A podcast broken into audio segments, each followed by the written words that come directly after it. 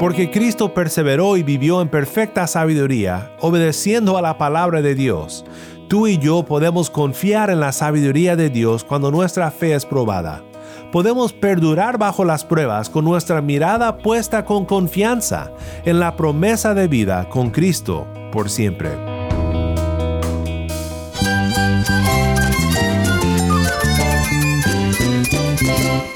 Cristo es la esperanza. Cristo es mi Señor y mi Salvador. Cristo ha transformado mi vida. Cristo es la viña. Separado de Él, nada puedes hacer. Cristo es el camino, la verdad y la vida. Jesús es mi todo. El único descanso, la única paz verdadera es con Jesucristo. Estás escuchando a El Faro de Redención. Cristo desde toda la Biblia para toda Cuba y para todo el mundo.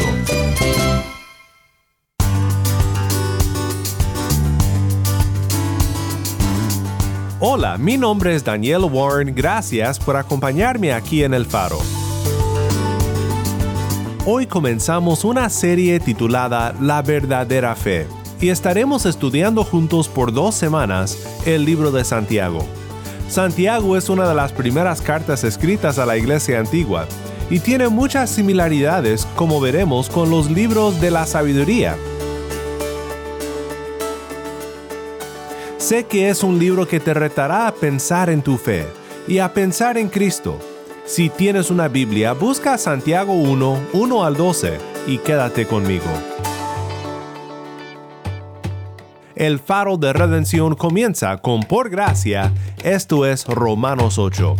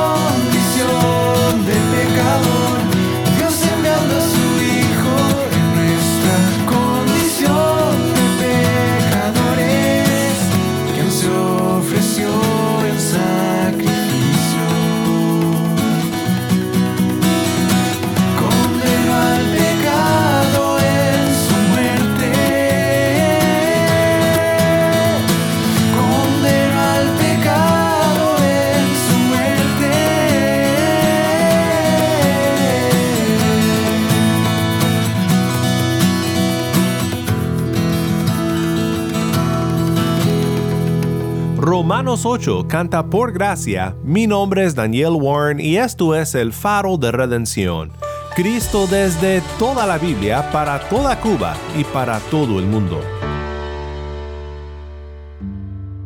Recuerdo la historia de John Newton, quien probablemente conoces como el autor del himno Sublime Gracia, de cuando fue a buscar a un conocido suyo cuando se percató de que una señora, amiga suya, había perdido todo en un incendio en su domicilio. La encontró llorando. ¿Y qué crees que le dijo Newton? Señora, le dijo, he venido para felicitarte. ¿Te imaginas? Me sorprendieron sus palabras cuando primero oí la historia, tal como la sorprendieron también a la amiga de Newton. ¿Qué? le contestó. ¿Por qué todas mis pertenencias están destruidas? No, contestó Newton, sonriendo un poco. No, sino para felicitarte por tener una propiedad que nada puede destruir. O sea, Newton viene para animar a su amiga, aunque haya perdido todo en este incendio, recordándole que en Cristo ella tiene una propiedad hermosa y gloriosa, una propiedad que está segura, que nada puede destruir. Newton le escribió a un amigo sobre este encuentro y dijo, esto despertó una sorpresa y una sonrisa en sus lágrimas, como el sol en las lluvias de abril. Pues no sé qué lágrimas habrás llorado tú recientemente o qué pruebas habrás estado enfrentando en tu vida. Pero muy similar a Newton con su amiga, Santiago nos sorprende con nuestro texto de hoy de una manera muy alentadora.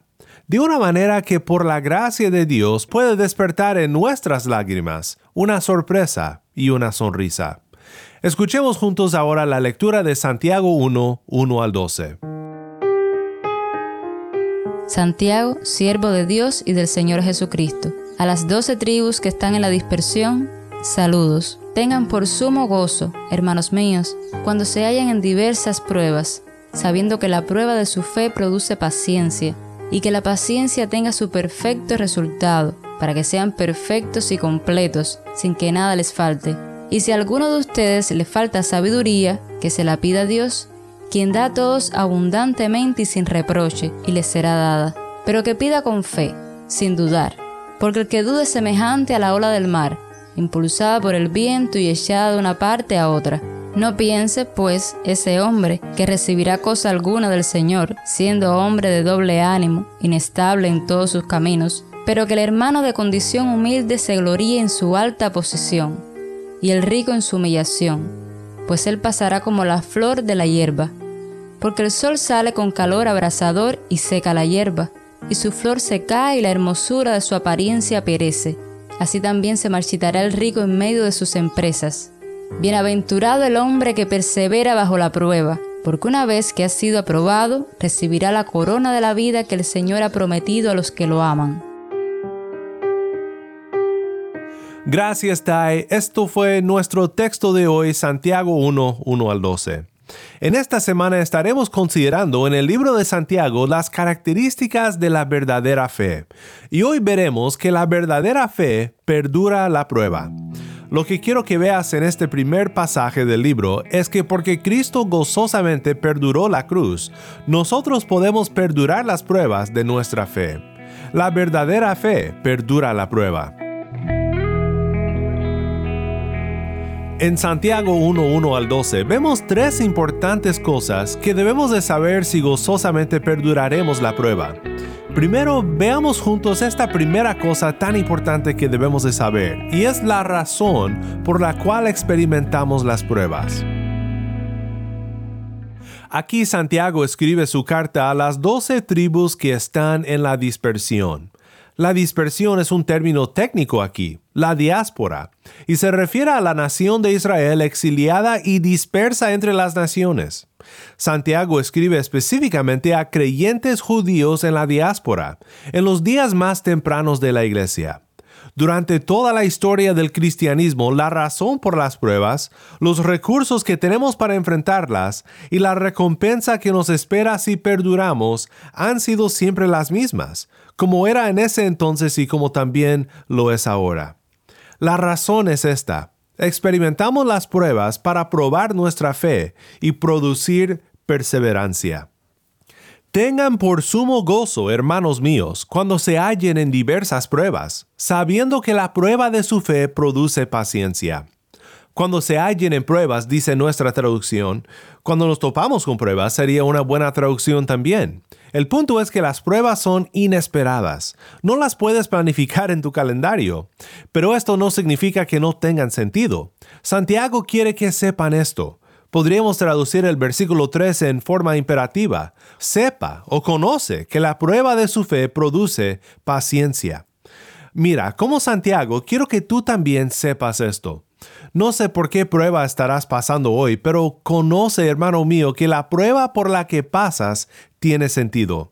Hay una razón por esta prueba. Debes de saber que la prueba de tu fe produce paciencia o perseverancia.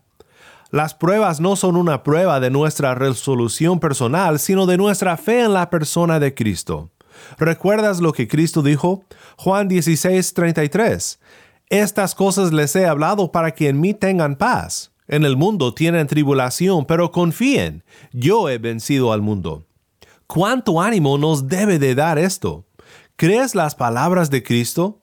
¿Crees que puedes perseverar por fe en Él porque Él ha vencido? Nuestra perseverancia perfecciona nuestro carácter cristiano. Es lo que dice el versículo 4. No quiere decir que seremos perfectos en el sentido de que ya nunca lucharemos contra nuestro pecado, pero nos perfecciona, nos hace más saludables y llenos de carácter cristiano cuando perseveramos, porque perseveramos por fe, no por nuestro propio poder. Esto nos hace mejores seguidores de Cristo, poniendo nuestra fe cada vez más y más en Él. Pero ¿qué hacemos cuando no sabemos qué hacer? Es el siguiente punto que quiero ver contigo, los recursos que tenemos para perdurar la prueba.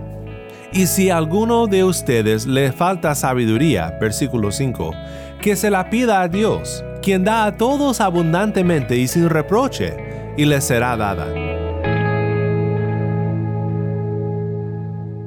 Aquí encontramos que Dios está siempre dispuesto a dar sabiduría a quienes simplemente se la piden. ¿Puede ser tan fácil? Pues tal vez tú eres un padre de familia y has visto a tu hijo luchar con algún obstáculo, ya sea como niño o como joven o tal vez incluso como adulto, y tú estabas listo para mostrarle lo que podía hacer si simplemente pidiera ayuda. Pues Dios da a todos abundantemente y sin reproche cuando le piden sabiduría. Solo hay un requisito para recibir la sabiduría de Dios cuando no sabes qué hacer. Pero que pida con fe, dice Santiago, sin dudar, porque el que duda es semejante a la ola del mar, impulsada por el viento y echada de una parte a otra. No piense pues ese hombre que recibirá cosa alguna del Señor, siendo hombre de doble ánimo, inestable en todos sus caminos. Esto no puede ser muy sorprendente, ya que las pruebas que enfrentamos son pruebas para nuestra fe. Y si es así, nuestro clamor a Dios en medio de la prueba debe de comenzar con fe, con confianza implícita en Dios y en que Él nos dará la sabiduría que buscamos. Esta es una de las muchas analogías vívidas que Santiago toma de la naturaleza en su carta. Está pintándonos una imagen. No solo dice, aquí está el criterio, primero que tengas fe y segundo que no dudes. No, él dice, piensa en una ola siendo impulsada por el viento y echada de una parte a otra. Esto representa la inestabilidad con la que no podemos llegar a Dios pidiendo su sabiduría. Esto es ser de doble ánimo. Como alguien lo describió, preso a los vientos movedizos del motivo y el deseo. El que duda desea sabiduría de Dios un día y sabiduría del mundo el siguiente. Pero la verdadera fe resulta en una vida que vive según la sabiduría de Dios. Y Dios siempre está listo para dar los recursos necesarios para perdurar bajo la prueba a quienes se lo piden. Él te dará sabiduría para que la aprobación de tu fe en la persona de Cristo pueda producir perseverancia mientras perdura sabiamente, para que seamos hechos completos como creyentes, no faltando en nada mientras vivimos la vida para la gloria de Dios. Pues hemos visto la razón por la cual pasamos por pruebas y los recursos que Dios está listo para darnos en las pruebas pero hay un último punto que podemos ver en Santiago 1, 1 al 12, y es la recompensa, que es más grande que las riquezas.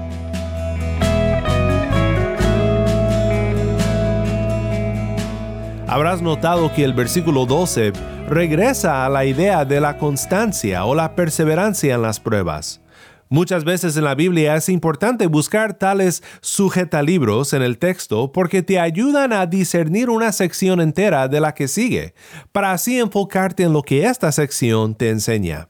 Y la idea de esta sección es cómo la verdadera fe perdura bajo la prueba y cómo esto puede ser en la práctica. Y todo esto de los pobres y de los ricos parece salir de la nada, ¿no es así? Pero realmente sí encaja con el mensaje de Santiago en esta sección sobre las pruebas cuando lo piensas. En la carta de Santiago los ricos no siempre son tratados como miembros de la comunidad del pacto, pero aquí en este pasaje me voy con aquellos comentaristas que sí piensan que Santiago habla con hermanos ricos en la fe, con creyentes de muchos recursos. Y así no simplemente está diciendo Santiago, ves, cuando pases por una prueba, pues sé agradecido que no eres como el rico. Déjame decirte lo que pasará a él. No, aquí Santiago habla con tanto el hermano humilde como el hermano rico, e instruye a ambos a que consideren su verdadera condición desea animarles a que mantengan su vista puesta en la recompensa que le espera a todos los que perseveran. La exaltación de los humildes y la humillación de los ricos. Aquí vemos cómo el reino de Dios está de cabeza, por lo menos a los ojos de la sabiduría del mundo. Santiago anima al hermano humilde a que considere su posición alta y verdadera, Notamos esto en las palabras de Cristo en Apocalipsis, en su carta a la iglesia en Esmirna. Yo conozco tu tribulación, dice Cristo, y tu pobreza, pero tú eres rico. Como alguien ha dicho, Este puede tener hambre, pero tiene el pan de vida. Puede tener sed, pero tiene el agua de la vida. Puede tener pobreza, pero tiene riquezas eternales. Puede tener aprobio de los hombres, pero tiene la bienvenida eterna de Dios. Puede tener ningún hogar en la tierra, pero tiene una morada gloriosa en el cielo. Esta sí que es una alta condición de la cual gloriarnos. Por supuesto, todo esto es verdad del hermano rico también, pero él tiene todo esto y además tiene abundancia material. Y esto puede ser un problema. Santiago advierte a los ricos, a los hermanos ricos, a que estén en cuenta de la naturaleza desvanecedora de las riquezas terrenales. Aquí Santiago le recuerda al hermano rico que nada de lo que él pueda ganar en la tierra puede prevenir lo inevitable, que como flor del campo, él y sus riquezas algún día desvanecerán. Sabiendo esto, al hermano rico se le recuerda que ponga su fe en la palabra de Dios, porque solo la palabra perdura para siempre. Es fácil pasar por las pruebas cuando estás relativamente cómodo, pero si recordáramos lo que Santiago dice sobre tales comodidades temporales, pondríamos mejor nuestra fe en la persona de Cristo y no en nuestros propios recursos personales. Santiago escribe en el versículo 12, Bienaventurado el hombre que persevera bajo la prueba, porque una vez que ha sido aprobado, recibirá la corona de la vida que el Señor ha prometido a los que lo aman. Así que la razón por la cual experimentamos las pruebas son para que nuestra fe sea aprobada. Y Dios siempre está dispuesto a dar el recurso de la sabiduría a quienes se la piden. Pero ¿cuál es la recompensa por la perseverancia que es mayor que las riquezas? ¿Cuál es la recompensa que dura más y que significa más que lo que la comodidad y la seguridad terrenal jamás podrían significar? Cuando Santiago dice corona de vida, no habla de una pesada corona medieval con joyas, dorada como las que siempre imaginamos. Tal vez hayas oído decir de alguna buena obra de alguien, esta será otra joya en mi corona. Pues aparte de que esto nunca lo vemos en la Biblia, esta no es la imagen aquí. No, la imagen bíblica de la corona de la vida, aquí y en otros lugares, se toma del mundo atlético. Pablo escribe en 1 Corintios 9:25, y todo el que compite en los juegos se abstiene de todo. Ellos lo hacen para recibir una corona corruptible, pero nosotros una incorruptible. ¿Recuerdas cuando nos referíamos a las palabras de Cristo a la iglesia de Esmirna, que eran pobres pero realmente ricos? Cristo también les dice en Apocalipsis 2.10, Sé fiel hasta la muerte, y yo te daré la corona de la vida. Encontramos este simbolismo de la corona en otros lugares, pero solo aquí en estos dos pasajes de Santiago y de Apocalipsis se llama corona de la vida. Pero, ¿qué es la corona de la vida? Pues la corona de la vida es un símbolo de la vida eterna que le espera a los que aman al Señor Jesús y que pacientemente perduran por las pruebas mientras esperan su venida. La verdadera fe perdura la prueba. La verdadera fe puede confiar en que Dios será fiel a su promesa para quienes le aman, porque Él primero los amó, dándoles a su Hijo unigénito, para que todo aquel que cree en Él no se pierda, sino que tenga vida eterna. Así que mi hermano en Cristo, sea lo que sea que estás pasando, por más oscuro que sea el valle, recuerda bien que hay un propósito en esta prueba. El propósito, la razón por la cual pasas por la prueba es para que sea aprobada tu fe en la persona de Cristo, para producir perseverancia en ti. Tenlo por sumo gozo y recuerda que hay un propósito. Y sepa mi hermano que cuando no sabes qué hacer, Dios está listo para darte el recurso de su sabiduría, un recurso infinito que Él está dispuesto a darte si solo se la pides. Pídasela, pídasela sin dudar. Él sabe exactamente qué necesitas y está dispuesto a dártelo. Lee su palabra y ora para su sabiduría mientras perduras por la fe en los momentos más oscuros y difíciles de tu vida. Y sepa esto también. La recompensa por la perseverancia es mayor que cualquier seguridad que este mundo puede ofrecer. Una corona de vida le espera a quienes aman a Dios y a quienes por la fe que Él da perduran bajo las pruebas de su fe. Esta corona de la vida fue obtenida para nosotros por nuestro Salvador Jesucristo. Jesús mismo perseveró bajo la prueba y fue resucitado a la vida para que nosotros tengamos vida. Cristo pasó la prueba mayor de la fe, la prueba de su fe en las promesas del Padre, su fidelidad al pacto eterno hecho por nuestra redención. Por supuesto, el Padre es incomparablemente confiable. Como escribe Santiago, en Él no hay cambio ni sombra de variación. Jesús confió en esto. Jesús tuvo fe en que el Padre sería fiel al pacto y a la promesa, y tuvo esta fe hasta morir en la cruz. La recompensa puesta delante de él, un pueblo redimido y reconciliado a Dios desde el diáspora a Cuba y a donde quiera que tú nos escuchas. Esto lo llenó de gozo, lo tomó por sumo gozo, y Cristo perseveró. Porque Cristo perseveró y vivió en perfecta sabiduría, obedeciendo a la palabra de Dios. Tú y yo podemos confiar en la sabiduría de Dios cuando nuestra fe es probada. Podemos perdurar bajo las pruebas con nuestra mirada puesta con confianza en la promesa de vida con Cristo por siempre.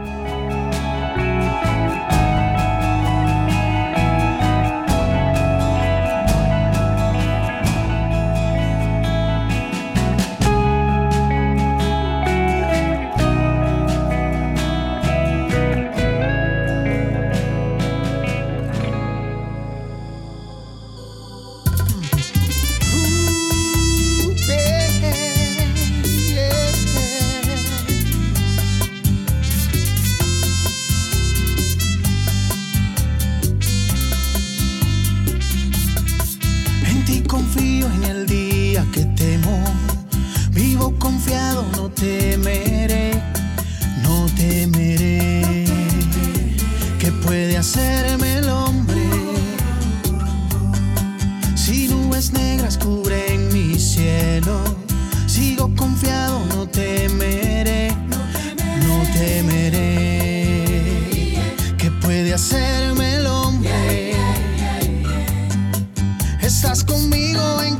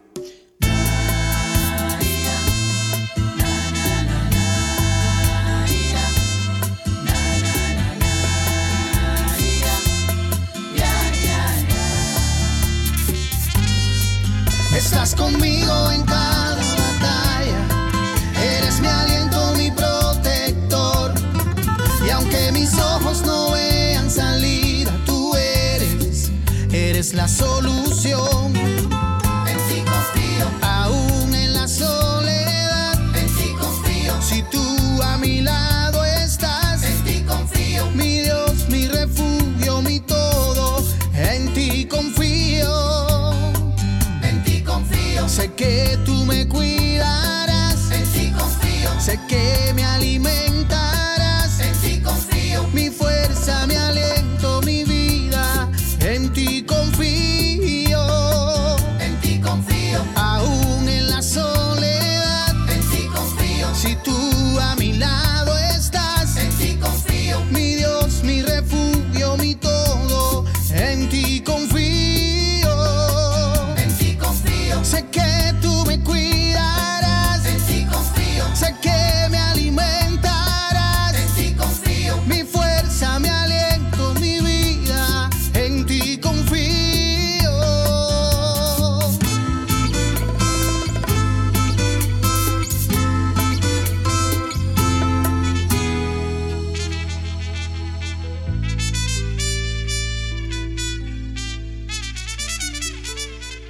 En ti confío, canta Jorge Luis Rodríguez. Mi nombre es Daniel Warren y esto es el faro de redención.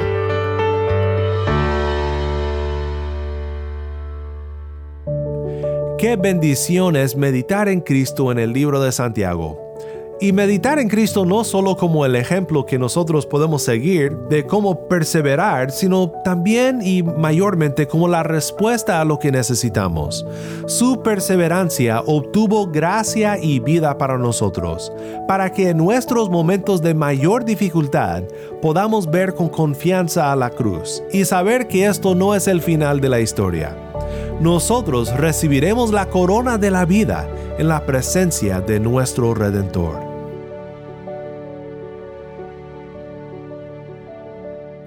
Si estás escuchando por el podcast, te quiero agradecer por tu ayuda en hacer que crezca la audiencia del faro. Sabemos que muchos han de estar compartiendo con otros sobre cómo seguirnos en el podcast en Apple Podcast, Google Podcast, Spotify o por otros medios, porque notamos la diferencia que ha hecho. Si no lo has hecho, te pido que compartas esta semana con un amigo sobre cómo puede escuchar el faro de redención en el podcast o en la página web. También estamos en WhatsApp. Nuestro número es 1786-373-4880. Nuevamente nuestro número de WhatsApp 1786-373-4880. Envíanos un mensaje de voz, nos encantaría saber de ti. Gracias una vez más por tu fiel sintonía. Para más información sobre este ministerio y sobre cómo puedes ser parte de nuestra misión de alcanzar a Cuba con el mensaje de Cristo en toda la Biblia, visita nuestra página web elfaroderedencion.org. elfaroderedencion.org.